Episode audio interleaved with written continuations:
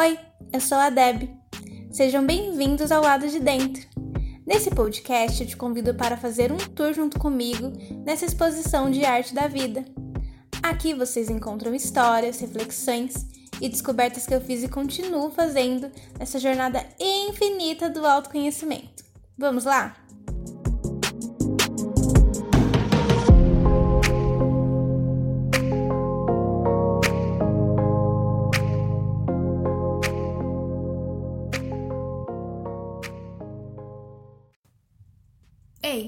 Você aí. Já sentiu aquele frio na barriga ao se perceber exposto? Aquela vontade de fugir? Desistir de algo que te colocava à vista com todas as suas qualidades e falhas? Aliás, principalmente as suas falhas? Nesse episódio, eu gostaria de falar um pouquinho sobre isso. Sobre o medo de colocar a cara no mundo para compartilhar algo que é seu. Como eu estou fazendo agora aqui nesse podcast. Acredite, a cada processo entre escrever o roteiro, gravar o episódio, editar, publicar, eu tenho que enfrentar diversas camadas de insegurança. Eu sou o homem na arena, ou melhor, a mulher na arena. Mas que história é essa, Deb, de homem de mulher na arena? Espera que até o fim do episódio você vai entender.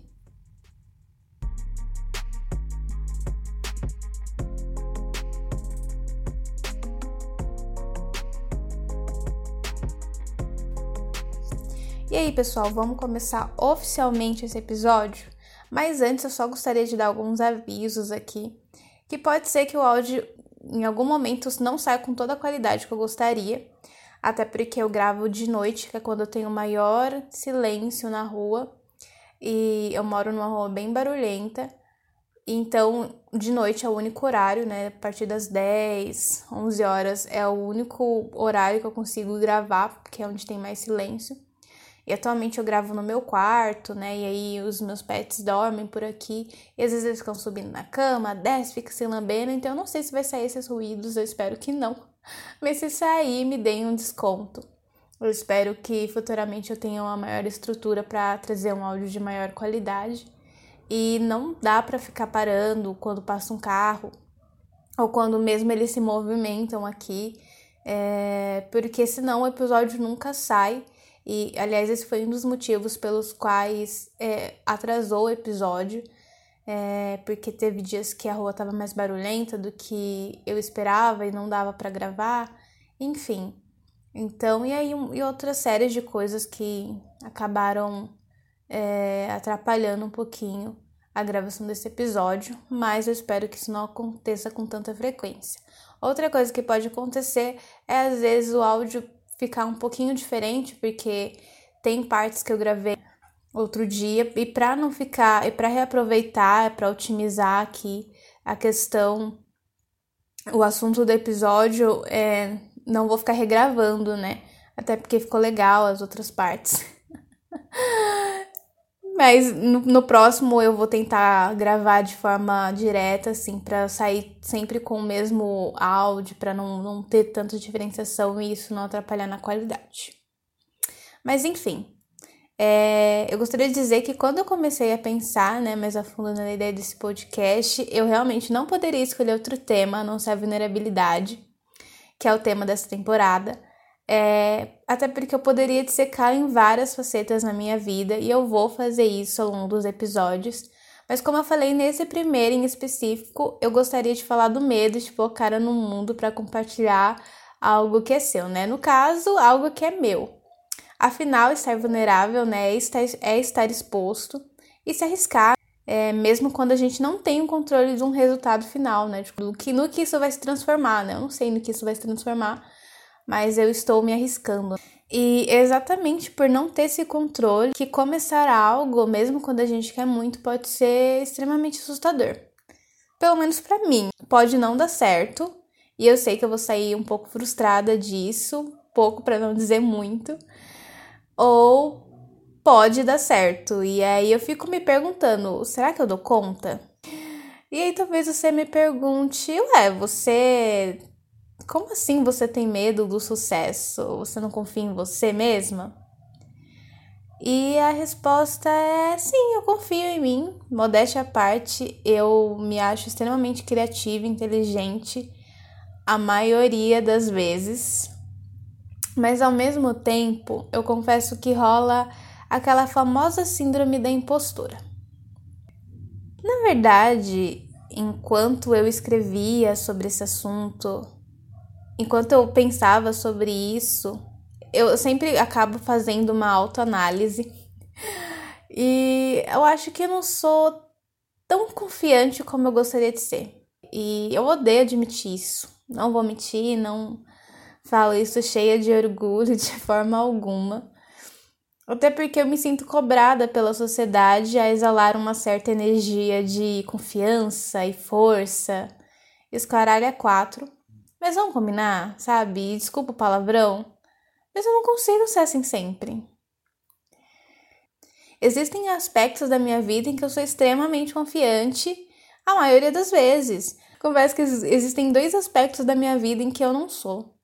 E um deles são os meus projetos pessoais. Eu estou trabalhando esses dois pontos na terapia. E eu preciso ser gentil comigo e dizer que eu tô no caminho. Então, assim, daqui um tempo ninguém me segura, bebê. Ninguém me segura.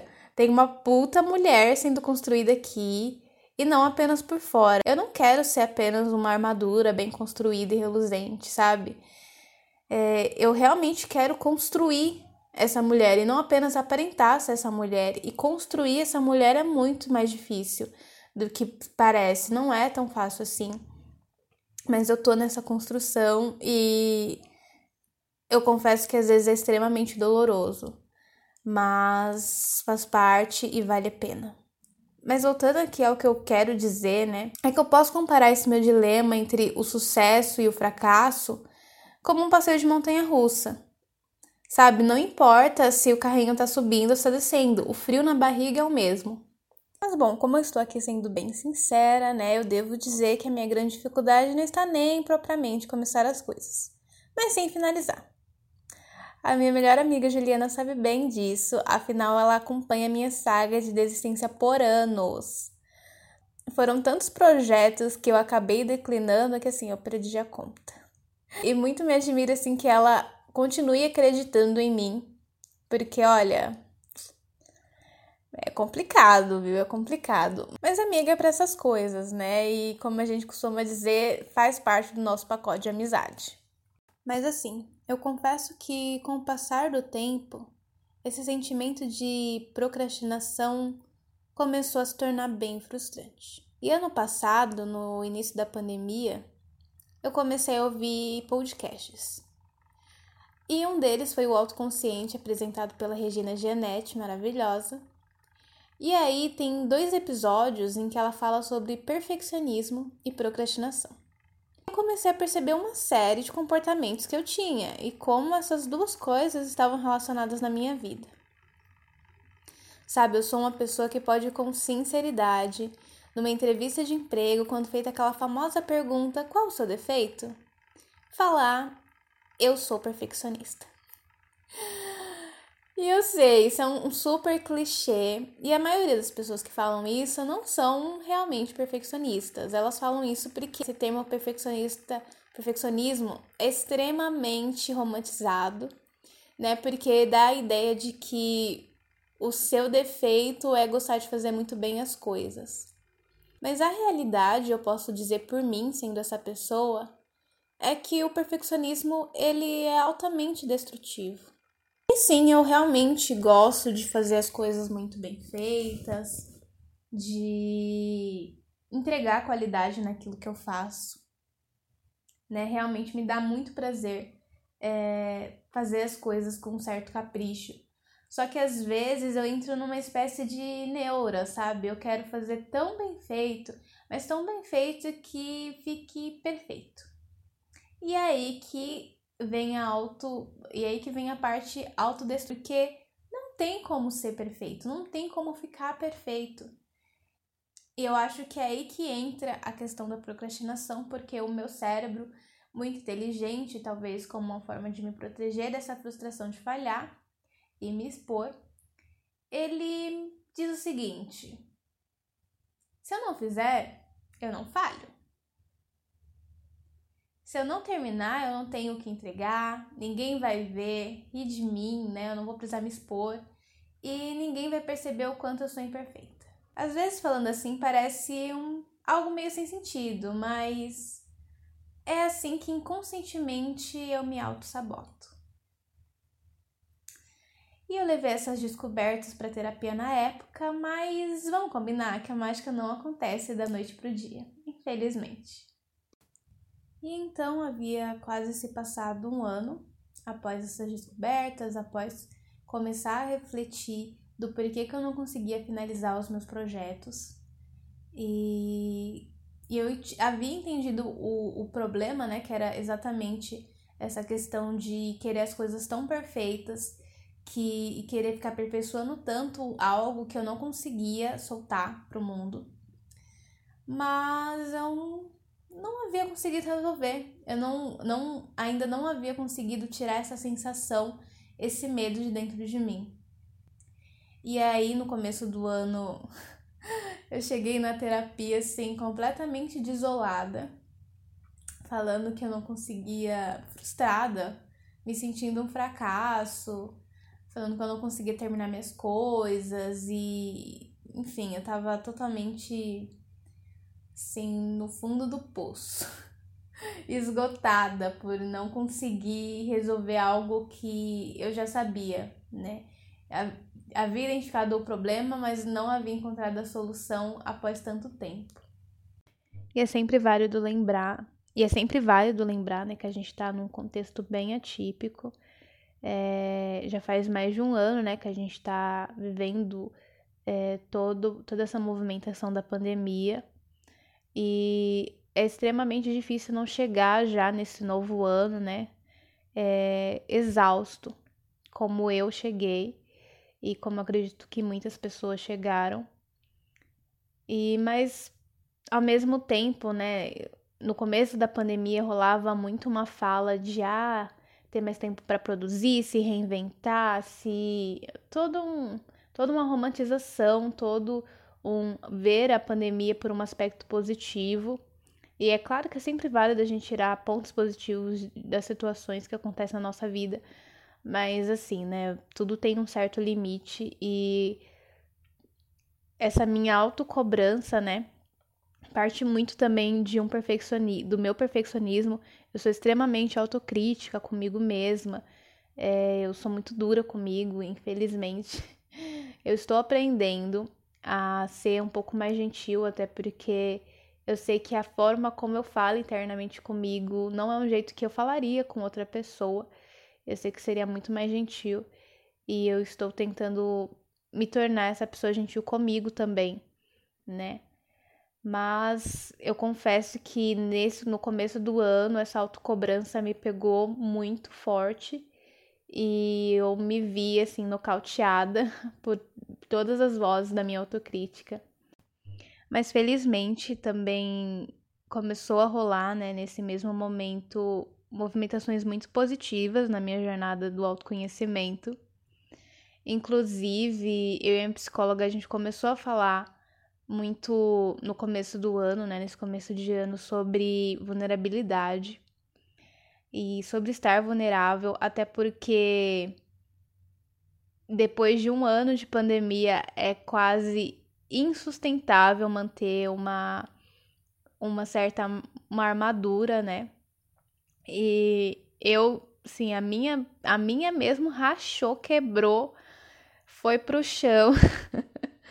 e eu me vi, eu me vi em vários momentos muito, realmente me sentindo muito vulnerável, é, me sentindo muito exposta, porque eu não conseguia mais esconder as minhas falhas, eu não conseguia mais esconder os meus medos, as minhas inseguranças atrás de algo, né? Atrás de uma aparência de confiança e de plenitude, né?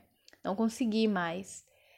E eu estava me sentindo extremamente exposta, extremamente exposta e, e levei isso para terapia.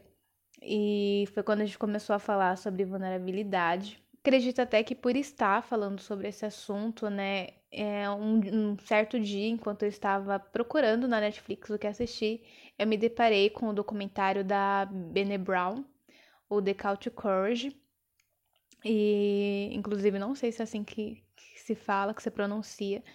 Eu faço aula de inglês e tudo, mas meu speaking não é tão bom, né, ainda. Esse documentário a Brené, ela, ela traz um argumento de que nós não podemos ser corajosos sem sermos vulneráveis. Ela faz uma citação, e aí vocês vão entender a parte da arena, né? Do porquê eu me enxergo hoje como uma mulher na arena. Ela, e aí ela traz uma citação do trecho de discurso de Cidadania em República, ou O Homem na Arena, né, proferido no Sorbonne em Paris, por Theodore Roosevelt, o ex-presidente dos Estados Unidos, e ele fala o seguinte: não é o crítico que importa, nem aquele que aponta onde foi que o homem tropeçou, ou como o autor das façanhas poderia ter feito melhor. O crédito pertence ao homem que está por inteiro na arena da vida, cujo rosto está manchado de poeira, suor e sangue, que luta bravamente, que erra, que decepciona, porque não há esforço sem erros e decepções, mas que na verdade se empenha em seus feitos, que conhece o entusiasmo, as grandes paixões, que se entrega a uma causa digna, que, na melhor das hipóteses, conhece no final o triunfo da grande conquista, e que, na pior, se fracassar, ao menos fracassa ousando grandemente.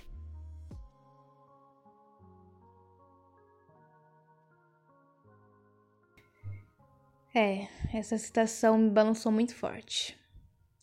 Me balançou tão forte que fez cair algumas inseguranças, alguns medos, e me fez ter coragem de colocar a minha voz, né? Não vou nem dizer a cara no mundo, é, a minha voz aqui, para compartilhar algo que é meu. E claro que ao compartilhar algo que é meu, eu posso escolher o que eu compartilho. E eu poderia escolher, sim, compartilhar, fazer um podcast sobre autoconhecimento e compartilhar as partes belas de se autoconhecer, porque sim, é muito bonito se conhecer. É um processo muito rico e muito importante. Mas é extremamente doloroso. Vai um pouco contra o que eu acredito vender essa imagem de tudo são flores. e eu queria exatamente falar sobre isso que poucas pessoas falam, não é nem que não é falado, mas eu acho que é muito pouco mostrado, que é o quanto é doloroso realmente se autoconhecer. Nessa arena em que eu me vejo, porque sim, eu sou uma mulher na arena, eu eu sou minha pior adversária. Eu sou a minha adversária mais difícil de vencer. E eu confesso que essa semana eu apanhei muito. Muito. Eu beijei a lona. eu beijei a lona não sei quantas vezes. E é por isso que eu tenho tanto orgulho de, de estar finalizando esse episódio. Mesmo com o áudio tendo bugado em alguns momentos, acho que deu para ouvir alguns cachorros latindo, não sei, espero que não muito, que não tenha atrapalhado. As mudanças, às vezes, no, no som, talvez tenha ficado um pouco mais baixo. O meu microfone parou de funcionar no, enquanto eu gravava, né? O meu melhor microfone. E eu tive que usar o do, do meu fone mesmo. Mas eu continuei. e eu me sinto muito orgulhosa. Porque eu poderia ter feito o que eu faço muitas vezes, que é desistir. Passei por uma série de momentos de perfeccionismo, onde eu parava de gravar para porque o áudio não estava saindo muito bom, ou porque o cachorro começava a latir, ou porque passava um carro uh, ou porque a rua estava barulhenta, como eu falei no começo, e o áudio não saía. E até que eu cheguei, eu tive que me desprender um pouco do perfeccionismo para poder entregar, e às vezes a gente precisa fazer isso na vida, a gente precisa se desprender um pouquinho de querer entregar as coisas extremamente perfeitas e entregar algo. E ver no que aquilo vai se transformar. Claro que eu gostaria de entregar um áudio perfeito, um áudio muito bom. É, eu pretendo comprar um microfone. Eu vou ter que comprar um microfone novo, né? Afinal, o meu parou de funcionar. E no meio do episódio. Mas é, é isso. Eu queria entregar uma coisa verdadeira. Eu sou uma pessoa extremamente comum. É, eu não sou uma pessoa com uma vida maravilhosa e uh, invejável, como a gente vê no Instagram. É, na verdade, eu tenho inúmeros defeitos, e é exatamente sobre isso o podcast, essa exposição é, dessa arte que a vida faz na gente, né? E dessas obras que a gente precisa trabalhar, que são a autossabotagem, que é o perfeccionismo, que são as vozes da autocrítica. E não quer dizer que a gente não possa pegar essa obra e quebrar. Aliás, é até uma expressão artística. e tenho quebrado algumas inseguranças. É, mas às vezes elas estão aí expostas.